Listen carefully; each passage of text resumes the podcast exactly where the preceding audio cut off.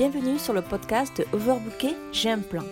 Le podcast des entrepreneurs overbookés qui souhaitent reprendre le contrôle de leur temps, de leur organisation et de leur énergie pour avancer efficacement vers leurs objectifs et dire stop au surmenage. Je suis Nana, votre hôte, une multipassionnée qui mène 10 000 projets de front. Vous retrouverez ici tous les conseils, astuces, techniques et bien d'autres choses pour que vous puissiez trouver votre rythme et avancer efficacement vers vos objectifs. Bonjour à tous et bienvenue dans ce nouvel épisode de podcast. J'espère que vous allez bien et que vous êtes motivés, déterminés à avancer pour atteindre vos objectifs. Dans ce septième épisode de Overbooké J'ai un plan, nous allons parler d'organisation. Voyons ensemble les cinq étapes essentielles pour être organisé au quotidien. Êtes-vous dans l'une des situations suivantes? Vous avez tendance à remettre à plus tard de petites tâches et vous êtes donc souvent submergé par toutes ces petites choses au point que vous ne savez plus par où commencer. Vous avez tellement de choses à faire et à penser que vous faites beaucoup de choses à la dernière minute ou même des fois vous en oubliez. Vous êtes une multipassionnée et vous voulez faire plein de choses. Vous avez dix mille idées à la seconde. Du coup, vous êtes en conflit avec les choses que vous voulez faire et les choses que vous devez faire. Vous vous sentez Si vous êtes dans un ou plusieurs cas cités au-dessus, je suis sûr que vous savez au fond de vous le pourquoi de votre frustration. Ce n'est pas le temps qui vous manque, mais de l'organisation. Vous n'êtes pas la seule dans cette situation, alors pas d'inquiétude, j'ai un plan pour vous. Dans la société actuelle, on veut toujours aller plus vite, toujours en faire plus. Il en résulte souvent un surmenage et pire encore un burn-out mais ce n'est pas une fatalité. Le cerveau, c'est comme un ordinateur. Si vous lui donnez pas une structure et des systèmes pour s'organiser, il ne le fera pas tout seul. Du coup, à chaque fois que vous vous dites Ah, il ne faut pas que j'oublie de faire ça, eh bien votre cerveau le stocke avec toutes les autres choses que vous devez faire et ça devient vite le chaos. Il est donc essentiel de faire le tri et de planifier le tout afin d'être organiser au quotidien et d'arrêter de courir partout. Être désorganisé n'est pas une fatalité. Une fois que vous en avez pris conscience, il va falloir réorganiser vos pensées et les planifier une fois pour toutes. Alors, que veut dire s'organiser? Par définition, cela veut dire prendre les dispositions convenables en vue d'un résultat déterminé, selon la définition du Larousse. Afin de vous organiser en prenant des dispositions convenables, en vue d'accomplir ce que vous voulez, je vais vous donner cinq étapes simples à suivre. La première, faire le vide dans vos pensées. La seconde, mettre en ordre en priorisant. Troisième, créer des limites. Quatrième, planifier. Et cinquième, s'engager. Vous avez peut-être lu et relu quelques-unes de ces étapes dans d'autres ressources sur Internet.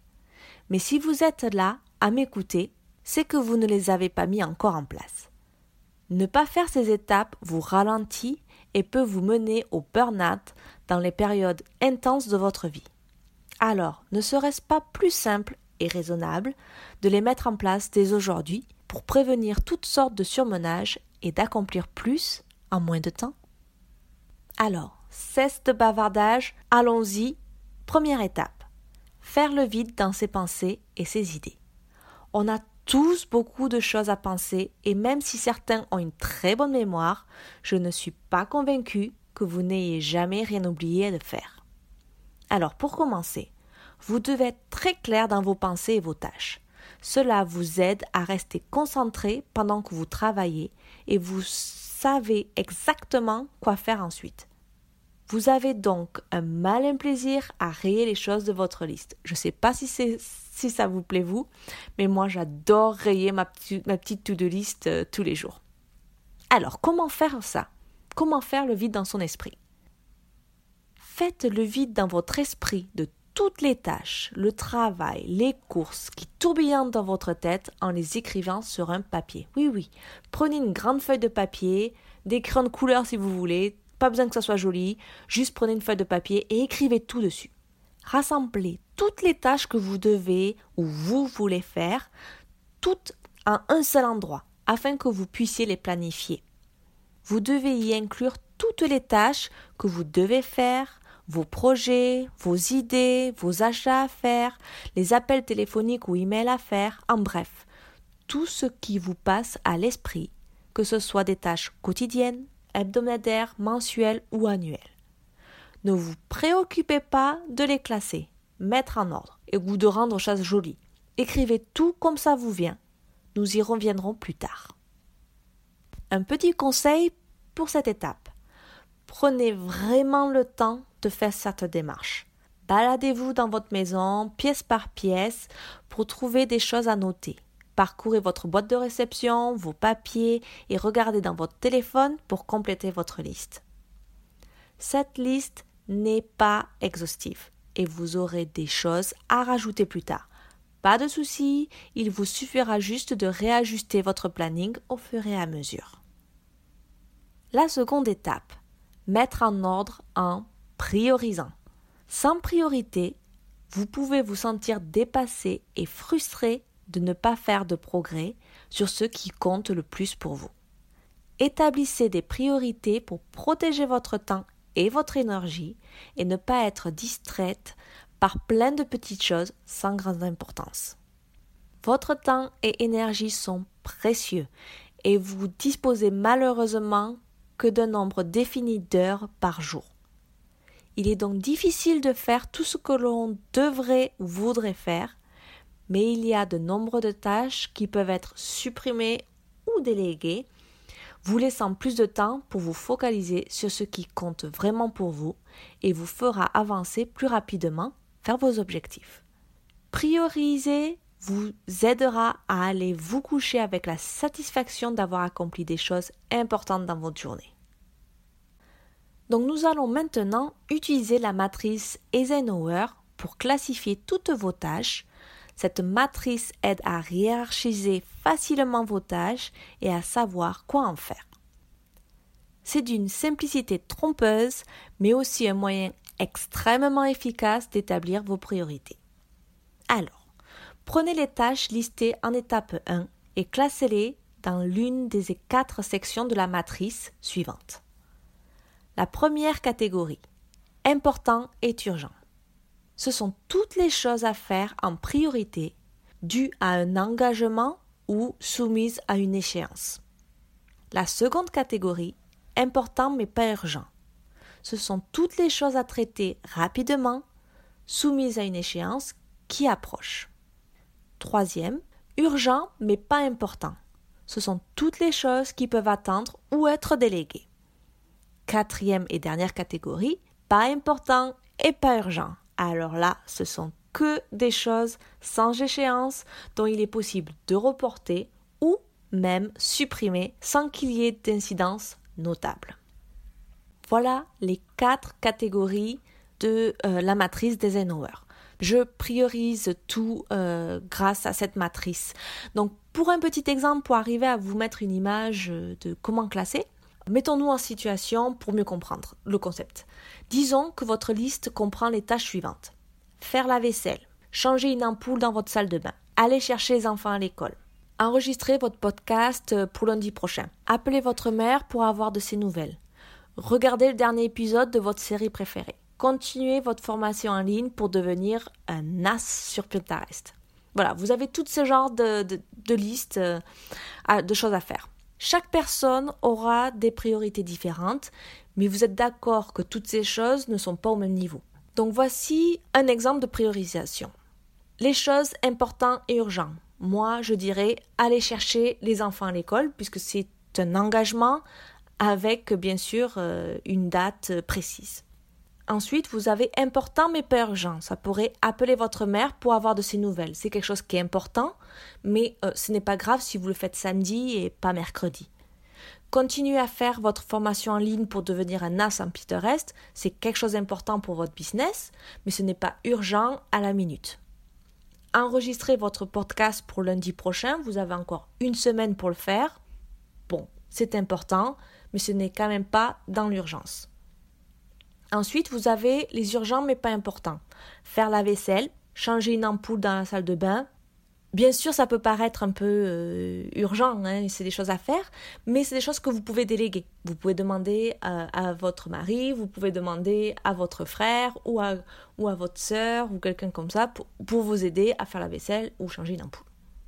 Ensuite, vous avez le pas important et peu urgent. Regardez le dernier épisode de votre série préférée. Alors, je suis d'accord, je suis convaincue que pour certains, c'est très important de voir votre dernier épisode, mais c'est des choses qui ne sont pas euh, dans l'engagement ou avec des dates précises. Donc, vous pouvez le mettre à demain. Vous n'êtes pas obligé de le supprimer parce que je, pense que vous voulez savoir la fin de, votre série. Mais voilà, ça, ce sont des quatre... Euh, comment classifier toute cette euh, liste qui paraît pas lier les choses les unes avec les autres, mais les classifier selon la matrice que je viens de vous expliquer. Donc une fois que vous avez classé euh, toute, votre liste, regardez ce qu'il y a dans chaque catégorie et hiérarchisez-les en numérotant les tâches dans l'ordre qu'elles doivent être accomplies. Faites cela pour chaque catégorie. Maintenant que vous avez toutes vos priorités, la troisième étape, très importante à mon avis, créer ses limites. Maintenant que vous avez sérieusement réfléchi à vos priorités pour les différentes parties de votre vie, travail, famille, développement personnel, etc., il est temps de mettre en place des limites pour protéger ces priorités. Il faut arrêter de penser que prioriser et créer ces limites vous limite cruellement et enlève une part de votre liberté. Considérez-les plutôt comme des promesses faites à vous-même. Par exemple, l'une de mes priorités est le sommeil j'ai besoin d'environ 7 à 8 heures, disons, pour être pleinement reposé et être super en forme au lever. Je me suis donc fait la promesse d'être au lit et de lire, ou au moins de lire, tous les soirs, au plus tard à 22 heures, et de me lever vers 5 heures du matin. Avoir priorisé mon sommeil et mis en place des règles me permet d'être en forme le matin et complètement disponible pour mon travail, ma famille, mes amis. Alors, pour vous aider à faire la liste de vos limites, voici quelques limites à considérer. La première, travail et vie perso. Alors ça, le petit équilibre que tout le monde cherche. L'établissement et le maintien de vos heures de travail est probablement la plus grande étape vers l'équilibre travail et vie perso. Avoir des heures de travail et des heures de repos intentionnelles signifie que votre business et votre vie privée reçoivent le temps et l'attention qu'elles mérite. Vous êtes sous contrôle. Il est important de commencer et terminer votre journée de travail aux heures que vous vous êtes données. Fixer des heures aide également à être plus productif et concentré. Lorsque vous savez que votre temps est limité, vous serez plus enclin à utiliser au mieux votre temps de travail et moins sensible aux distractions pour démarrer. Personnellement, j'ai mis en place des routines avant et après mes heures de travail pour être sûr de m'y tenir. Je recommande également d'avoir un espace dédié à votre travail bien distinct de votre espace privé et votre espace de repos. Cela vous aidera à maintenir la délimitation travail et vie perso. La seconde limite à considérer, c'est votre emploi du temps qui est sous contrôle. Les règles que vous donnez à votre emploi du temps sont là pour vous aider à reprendre le contrôle de vos journées et de votre temps. Cela peut être aussi simple que de planifier des appels clients du lundi au jeudi et seulement l'après-midi, afin que vous puissiez être plus libre le vendredi pour finir les tâches de la semaine et planifier votre semaine de travail à venir. Ou, dans mon cas, prévoir le vendredi pour du développement personnel. La troisième limite à considérer, ce sont vos emails. Alors j'ai déjà parlé de ça euh, pour les distractions et les voleurs de temps. Voilà, les emails, c'est une invention géniale, mais ça peut vite devenir une vraie perte de temps si on ne se limite pas. Je vous recommande donc de planifier des temps précis chaque jour où vous regardez et répondez à vos emails. Le monde ne s'arrêtera pas si vous ne répondez pas immédiatement à un email lorsqu'il arrive. La petite astuce est de séparer vos emails professionnels et perso. Vous pourrez ainsi les consulter à des heures dissociées et ne pas vous mélanger. Vous pouvez également planifier votre temps sur les réseaux sociaux pour que vous y soyez que de manière intentionnelle. Cela vous évitera de vous coucher à pas d'heure à cause de vidéos sur TikTok. Je suis coupable, je l'avoue. La quatrième limite à prendre en compte, ce sont en rapport avec vos clients et vos collègues. Il est important de poser des limites avec ses clients ou collègues. La principale chose à faire est de vous assurer que vous répondez à leurs emails, messages, appels téléphoniques, etc. que pendant vos heures dédiées au travail. Sinon, vous risquez que les gens s'habituent à vous solliciter à tout moment. Communiquez clairement vos heures de travail et votre temps de réponse afin que les gens sachent que vous y répondrez en temps important. La cinquième limite à considérer, c'est la famille et les amis. Les amis et la famille ne comprennent pas toujours l'auto-entrepreneuriat et le travail à la maison. Ils peuvent penser que parce que vous êtes à la maison, vous êtes disponible à tout moment. Mais vous avez du travail à faire et les interruptions constantes sont l'un des plus grands freins à la productivité. Communiquez clairement vos heures de travail et demandez à votre entourage de ne pas interrompre votre journée à moins qu'il ne s'agisse d'une urgence. Alors voilà, les petites limites qui peuvent vous aider à créer les vôtres. Donc maintenant, c'est à vous. Allez-y et commencez à faire une liste de vos limites, vos règles, les promesses que vous voulez vous faire à vous. Maintenant, la quatrième étape, l'étape que vous attendiez, planifier et passer à l'action. Une planification qui vous convient est essentielle afin de faire bouger les choses dans votre sens. Ça vous aidera également à anticiper et éviter les retards. Du coup, vous passerez du stade réactif à un stade proactif. Que vous utilisez un support numérique ou un agenda, planifiez vos tâches et envies vous propulsera vers l'avant. Pour cela, il vous faut rattacher chacune de vos tâches à une date et une plage horaire précise ce qui permettra de désencombrer votre cerveau et vous serez plus disposé à effectuer la dite tâche à la date que vous vous êtes fixé. C'est comme un rendez-vous chez le dentiste. Même si vous avez envie de le repousser, vous irez quand même, parce que vous vous êtes engagé. Alors, engagez-vous avec vous-même. Mais alors, comment planifier toutes ces tâches que vous avez listées? Pour bien planifier et ne pas avoir des journées trop chargées, voici comment procéder. Tout d'abord, estimez le temps qu'il vous faut pour accomplir chacune de ces tâches du début à la fin. N'oubliez pas d'être généreux ici, ajoutez environ 20% supplémentaire au temps que vous vous donnez pour accomplir les tâches. Vous n'êtes pas en mesure de faire votre meilleur travail lorsque vous êtes stressé ou pressé, alors rajoutez un peu de temps. Disons, euh, si vous prévoyez environ 30 minutes pour faire quelque chose, mettez du 35, environ 35 minutes ou 40 minutes. Ça vous permettra d'avoir un peu de, de, jeu. Et si vous arrivez quand même à le faire en 30 minutes, ça vous laisse 10 minutes de pause. Donc je vous conseille de toujours ajouter, d'être généreux euh, quand vous décidez du, du temps qu'il vous faut pour accomplir une tâche. Ensuite, regroupez les tâches similaires ensemble. Vous commencerez à voir euh, la forme de certains thèmes lorsque vous examinerez vos tâches euh, répertoriées. En regroupant les tâches similaires, vous évitez de submerger votre cerveau en changeant de tâche toutes les heures. Enfin, planifiez toutes ces tâches dans votre calendrier. Commencez par planifier vos tâches importantes et urgentes dans un délai d'une semaine maximum. Intégrez toutes les tâches prioritaires à votre agenda. Ensuite, planifiez les tâches importantes non urgentes sur un délai de deux semaines environ plus. Elles sont quand même importantes, donc même si elles ne sont pas dans la semaine, dans les jours qui arrivent, prévoyez sur deux semaines. Puis enfin, planifiez vos temps libres. Je souligne à chaque fois, mais votre temps libre doit être planifié et non négociable.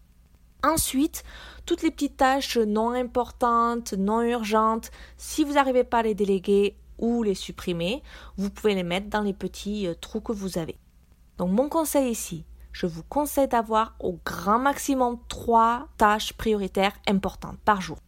Et s'il s'agit de tâches avec plusieurs étapes, essayez de euh, diviser cette tâche en plusieurs petites euh, tâches et de les répartir dans la semaine. Ça vous permettra de ne pas être trois heures sur un fichier, de ne pas avoir fini, etc.